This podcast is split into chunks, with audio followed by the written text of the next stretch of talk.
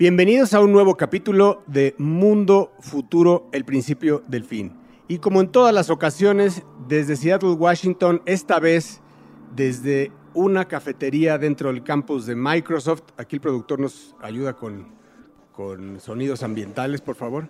Está Jaime Limón. James, ¿cómo estás? Hola Jorge, ¿cómo estás? Hola a todo el mundo que nos escucha. Bien, muy bien. Aquí este, son sonidos en realidad creados por computadora, eh, porque estamos en cuartos sin ventanas aquí, eh, esperando que otra este momento de calor extremo en, la, en esta zona no nos vaya a tatemar. Pero todo bien. Todo bien, todo bien. Y de igual forma, pero desde un velero en las costas, en las costas de California, allá en San Francisco, en la meca de los emprendedores y como tal el rey, el rey del trade y el rey de los emprendedores.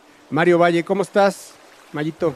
Aquí, aquí mi carnal, enseñando panza de lanchero como debe ser, en este velero eh, con una vista impresionante hacia el cuarto de herramientas de esta casa pero muy contento de estar con ustedes el día de hoy, listo para platicar de cosas muy interesantes en este impresionante y promisorio mundo futuro. Es correcto. Este programa me gusta, me gusta muchísimo y probablemente es uno de los más fuertes, ¿no? De los más fuertes porque vamos a hablar de dos tecnologías que sí pueden ser game changers, ¿no? Que sí pueden cambiar el curso de la humanidad como la conocemos hoy. Entonces, bueno, pues ya saben que en este programa nosotros nos dedicamos a explorar el futuro, a poder compartir con ustedes nuestra visión de, tiempo que tenemos en la industria y que pues fortalecer de alguna forma su visión, ¿no? poder eh, incentivar las ideas, de aquí pueden salir ideas también este, de, nuevos emprendimientos, ¿por qué no? Y si les sale alguna, pues luego, luego van con Mario y ahí levantamos dinero todos.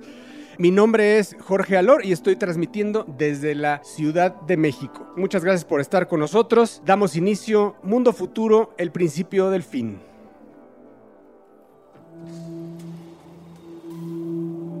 Mundo futuro. Mundo futuro. Mundo futuro. El principio del fin. Es una producción de Sonoro. Jorge Alor, Mario Valle y Jaime Limón.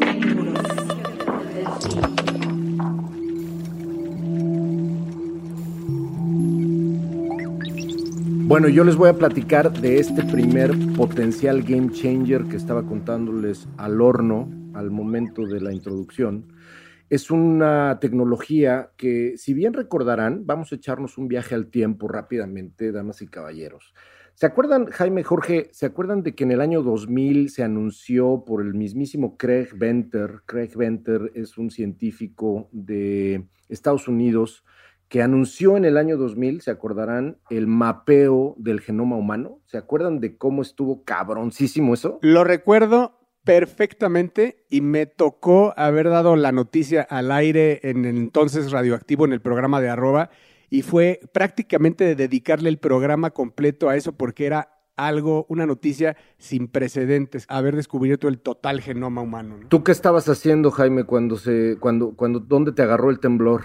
Yo, bueno, fue un, fue un, temblor este, científico en ese caso, ¿no? El, Sin duda. Sí, movió a todos porque creo que quedó claro y yo me acuerdo que yo lo leí eh, un poquito más tarde ese día y me impresionó muchísimo porque eh, la gente más emocionada, y eso es cuando hay mayor impacto cuando veías los comentarios de los científicos, ¿no? Otros científicos diciendo las posibilidades que, que de lo que esperaban que pasara en base a eso. Y que pasaron, ¿no? Que, hay, que ahí no teníamos, no teníamos idea de que podría aparecer la edición genética de CRISPR y eso, porque en ese momento nos dijeron, oye, este, se reescribió el genoma, el, genoma completo humano. Ah, ok, pero no teníamos ni idea de qué eso a qué implicaba. Y además lo hicieron tres años antes de lo esperado. Se esperaba que el proyecto terminara en 2003 este Instituto Nacional de la Salud en Estados Unidos dio la buena noticia en el año 2000 que había terminado este mapeo y bueno, volvió famoso y estoy diciendo este viaje al tiempo porque seguramente muchos de nuestros podescuchas son personas de 15, 16, 20 años que hace 20 años, en el 2000 no eran ni feto, ni siquiera genoma ni siquiera un, ni siquiera un ADN tenían, eran una estrellita en el cielo. Eh, pero bueno, por eso estoy diciéndolo, ¿no? El tamaño de esa noticia fue impresionante. El tamaño, no solamente en la comunidad científica, este güey salió hasta en la portada de Wired, ¿se acuerdan? Salió en la portada de Wired diciendo todo va a cambiar, el genoma humano va a cambiarlo todo, y como bien dice Jorge, lo cambió. Bueno, hace unos días, y no importa hace cuántos días fue, porque la verdad es que la noticia es imperecedera desde mi punto de vista. Acordémonos que Google compró hace algunos años una empresa basada en, en UK, en Inglaterra, llamada DeepMind. Es una empresa de inteligencia artificial. Esta empresa fue fundada, si no me equivoco, por ahí del el 2010 y fue adquirida por Google en 2014. Pertenece a Alphabet, ¿no? Hay que decirlo. Sin embargo, DeepMind opera desde el 2016, eh, opera de una manera bastante independiente a Alphabet en, términos de estrategia, etcétera. Bueno, estas, esta compañía seguramente la han escuchado, Jorge Jaime, seguramente ustedes se acuerdan del programa AlphaGo. Claro, que es la, AlphaGo es la computadora que venció al coreano, ¿no? Me parece, en, el, juego. Es un coreano que era el, campeón mundial de Go, que es esta, este juego de, que es 16 mil veces más difícil que el ajedrez.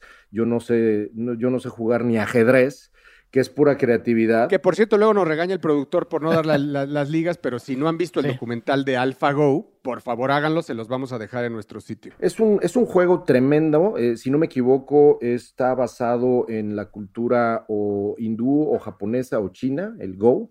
No, no, no, no, no sé bien, pero el punto es, es uno de los juegos más difíciles que hay. Bueno, pues el programa de DeepMind llamado AlphaGo fue bastante famoso más recientemente, por ahí del 2016, cuando eh, se anuncia que la computadora AlphaGo va a jugar contra los grandes jugadores de Go y hoy en día no ha habido alguien que le haya ganado a esta computadora. Que incluso el campeón mundial, cuando lo entrevistan después, digo, yo no tengo ni idea cómo se juega el Go, pero lo que, lo que entrevista es que él dice, yo he jugado contra miles de seres humanos. En esta ocasión sentía yo la presencia de algo más allá. Me dice, no, yo no sentía que estaba jugando contra un humano. Me parece impresionante lo que sucedió, porque además perdió la computadora. No quiero hacer spoilers, pero perdió contra él algunas partidas y después aprendió, aprendió y lo empezó a vencer, a vencer. Y otra cosa que me impresionó del documental es que los ingenieros de Google no sabían jugar Go. Entonces decían, va sola, está aprendiendo sola y ellos estaban impresionados viendo cómo jugaba y jugaba y jugaba y le ganaba. Increíble documental, ¿eh? Increíble. Completamente, completamente. Entonces, bueno, estoy dando tanto contexto previo hablando de DeepMind porque por un lado es una empresa que he seguido desde hace muchos años y me apasiona todo lo que está haciendo, pero por otro lado hay que decir que todo esto que está sucediendo en el campo de inteligencia artificial no nada más tiene este tipo de aplicaciones.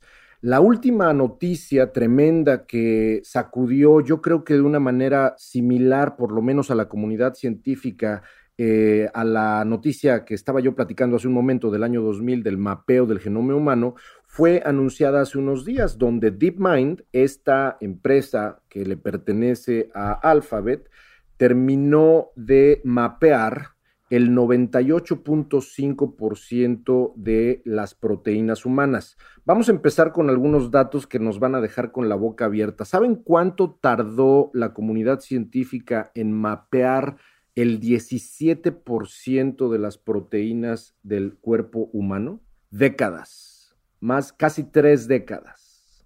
17%. Y un año, en un año, un año, DeepMind elevó ese 17% al 98.5%. Así de cabrón.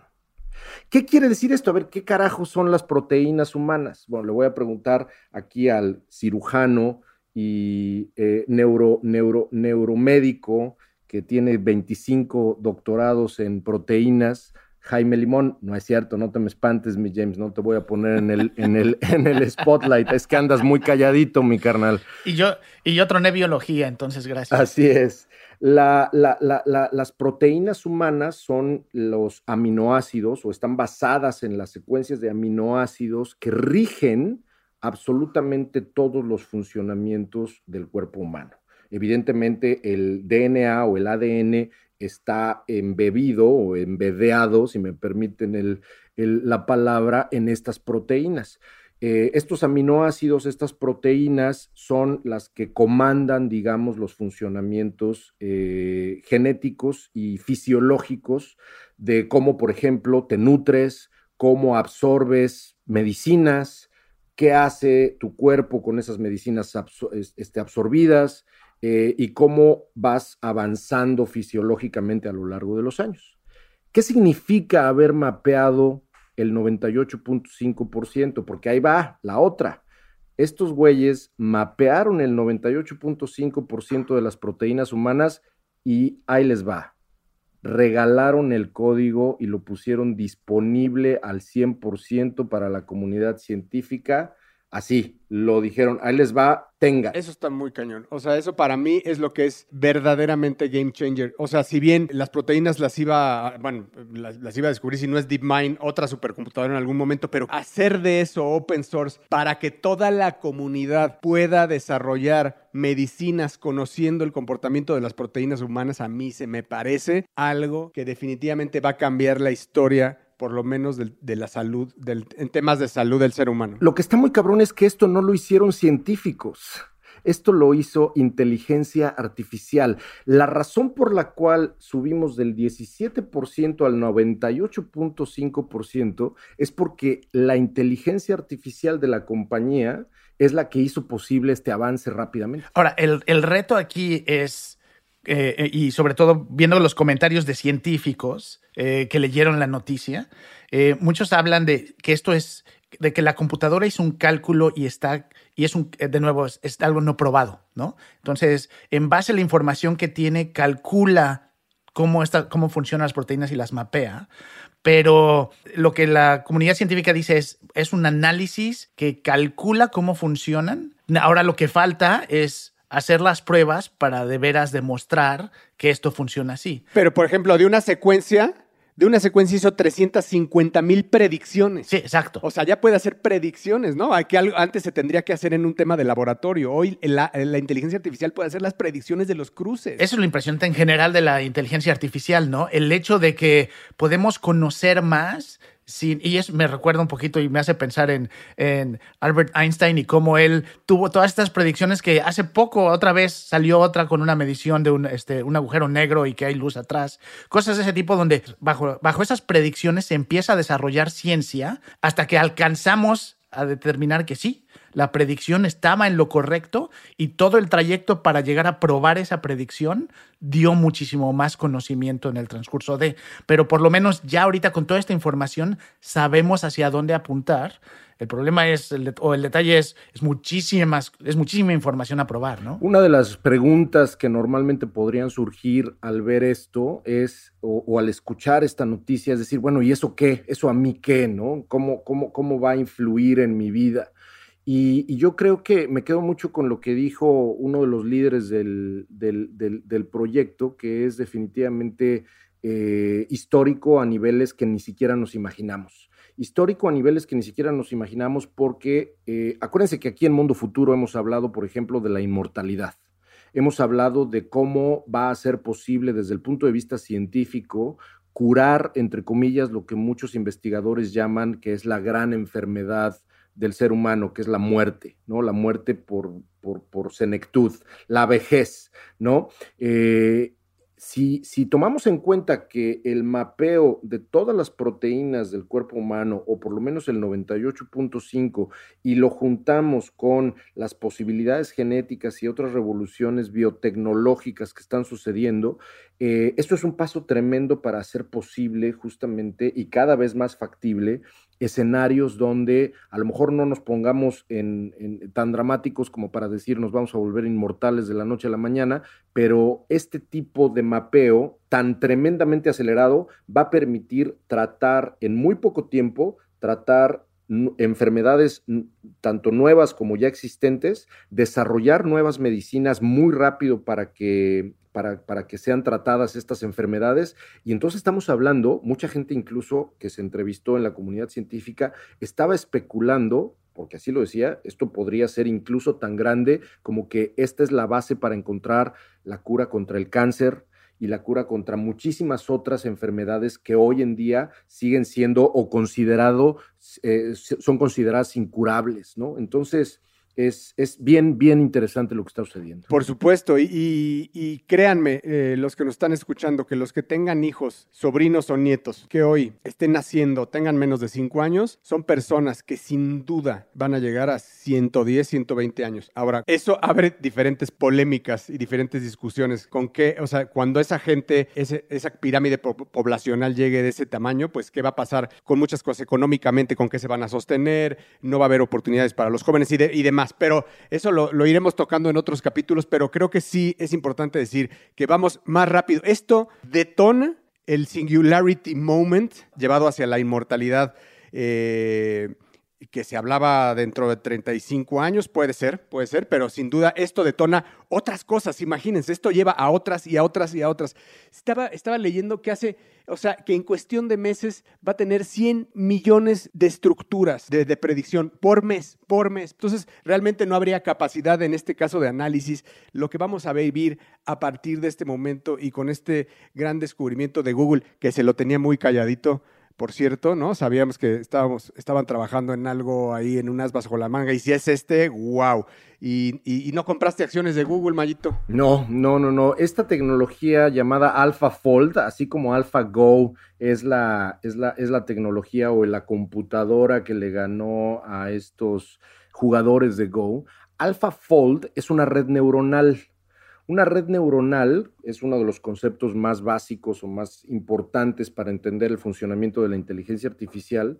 Es justamente, independientemente del poder de procesamiento del hardware, específicamente ya a nivel software, la manera en la cual la inteligencia artificial aterriza y es posible realmente tener este tipo o que, o que vaya, cree o una de las consecuencias sean este tipo de avances, es gracias a las redes neuronales de las cuales DeepMind está mm, pues vaya, es como su core business, ¿no? Sin duda, a nosotros que ya estamos eh, eh, de una edad madura, nos dará un extra de tiempo, un extra bonus, y, eso nos permitirá ver mucho más cosas de todas estas sorpresas que nos tiene guardado este mundo futuro.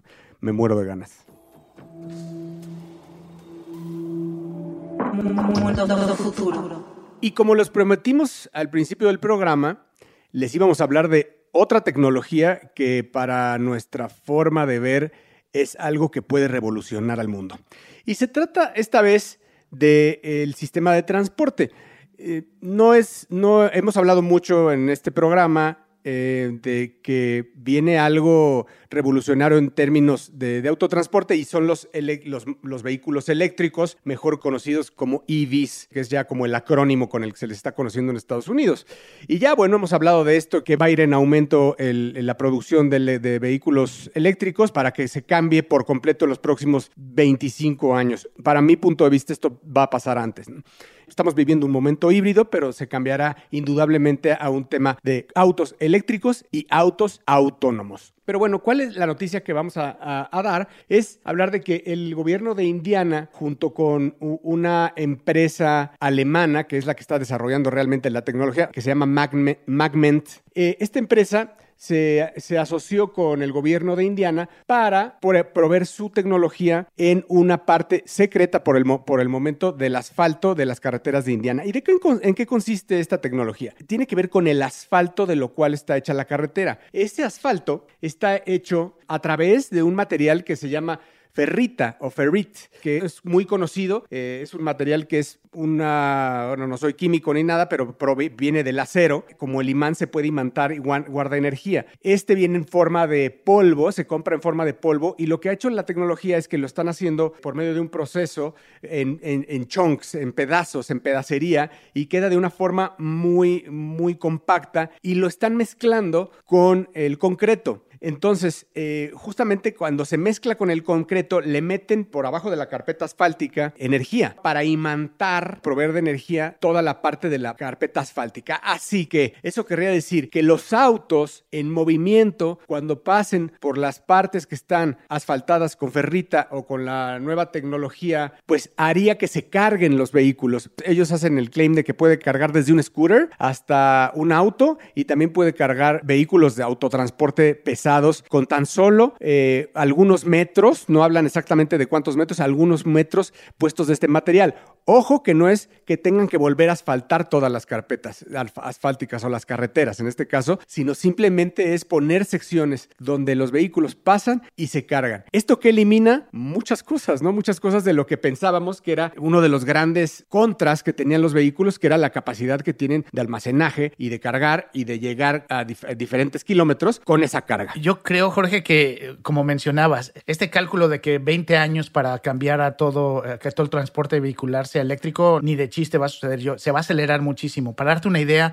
aquí cerca de donde vivo en el estado hay una región que acaba de pasar una ley que prohíbe la producción de infraestructura de tecnología antigua. Eh, y con tecnología antigua me, me refiero a hidrocarburos, a carbón, todo esto. Entonces ya hay leyes que están obligando a invertir en todas estas tecnologías y pensar en algo que funcione con el movimiento donde no tengas que parar. Bueno, está hablando entonces de, si a eso lo sumas con los vehículos autónomos, pues si te imaginas autotransporte de mercancía en camiones que nunca se detienen más que para mantenimiento cuando llegan a entregar las cosas, ¿no? La analogía que voy a hacer es muy idiota, pero bueno, viene de mí, entonces aguanten vara.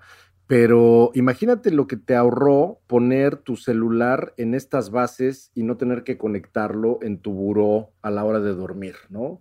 Ese tipo de cargadores inalámbricos, la verdad es que le cambiaron la vida a muchas personas.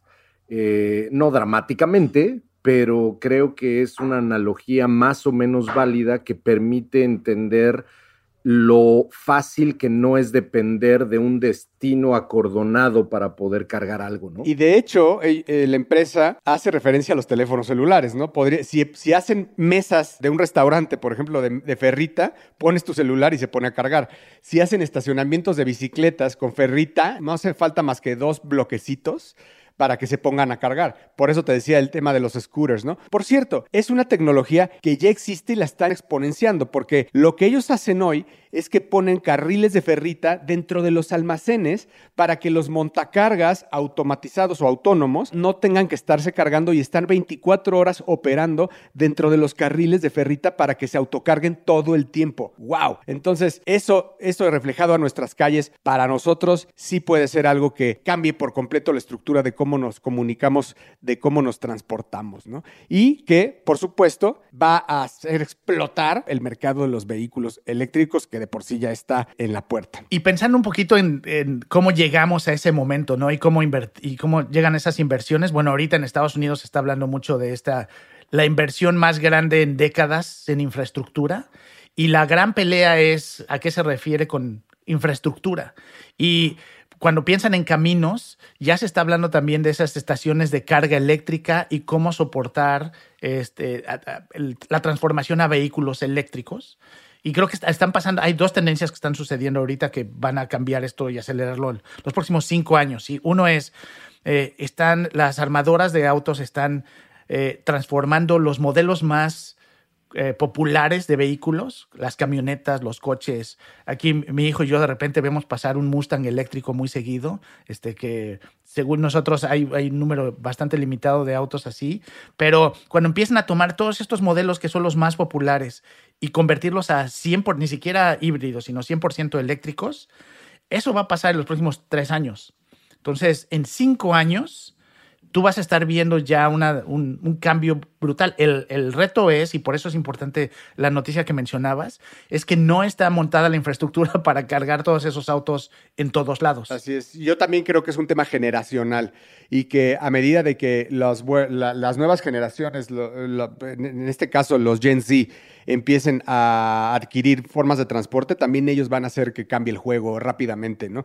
Yo estoy casado con una millennial y detesta el sonido de los motores así, de un Mustang, por ejemplo. No sé si te pasa con tus hijos, James. Las motos que pasan con el escape abierto, los coches que aceleran, puede ser un Ferrari que suena precioso. Comparan el sonido de un, de un Porsche con el del camión, o sea, dice, me dice a mí, ¿cuál es la diferencia? Sí, son, son sonidos que, sobre todo, y siempre habrá gente que ama los motores. Pero son de más de 40 exactamente, porque además están conscientes de lo que implica ese sonido, ¿no? Ese sonido te remite inmediatamente a gasolina. Y, es gente joven que sabe que la gasolina está quemando este mundo y entonces esa al sonido hace que cualquier cosa que no sea silenciosa como, como algo eléctrico se convierte como en una afrenta personal para muchos de ellos. Y les vamos a dar un recap de lo que hemos hablado en los últimos dos podcasts por, eh, eh, relacionado al transporte. Y es, imagínense en los próximos cinco años cómo avanza la base de los automóviles eléctricos, de los automóviles eléctricos autónomos que estamos hablando, que ya hay licencias en California de los, de los vehículos eléctricos autónomos, que además no se ha reportado que tengan accidentes que no sean causados por seres humanos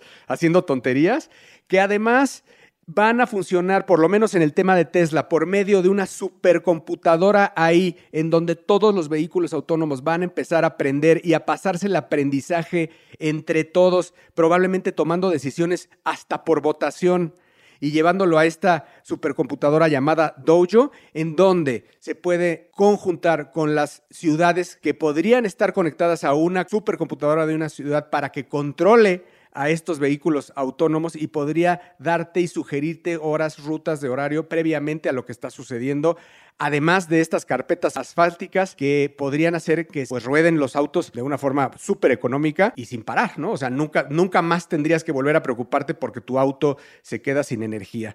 Entonces, eh, son algunas de las cosas que hemos estado hablando de la revolución del transporte. Entonces, pues, si seguramente hay más cosas de esas que se verán que verán y veremos viendo avances por capítulo, o sea, por semana. No se pierdan Mundo Futuro, el principio del fin, que por cierto voy a decir por qué dijimos el principio del fin. El principio del fin es lo que estamos diciendo. Es esto que estamos hablando hoy como ejemplo es el principio del fin de lo que hoy conocemos, por ejemplo, como un auto, del principio del fin de lo que conocemos como un combustible fósil. Es el principio del fin del tráfico. Ese es el, el mundo futuro. Hoy vivimos temas de coyuntura, pero representan ese, el principio del fin. Muchas gracias por acompañarnos. James, muchísimas gracias desde tu cafetería en Seattle, dentro de las oficinas, del campus hermoso de Microsoft. Gracias por estar con nosotros. Gracias, Jorge. Aquí un, eh, echándome un late a tu salud y de la gente que nos escucha. Gracias. Y desde ese velero, el velero hermoso, finísimo, ahí en, cubierta. Mario Valle, gracias. Robado a unos turistas que encontré por acá y que asalté a mano armada. Nada de eso, nada. No te hagas el mustio, que bien que eres trader y a los traders siempre les va bien millonarios. y no nos queda, no nos queda más que decirle que se suscriban, el escucha que queda todavía, suscríbete a tu plataforma favorita. Gracias a todos, gracias Emilio Miller en la producción, gracias a todos, hasta la próxima.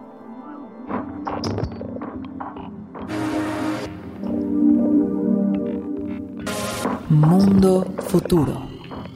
Mundo Futuro es una producción de Sonoro.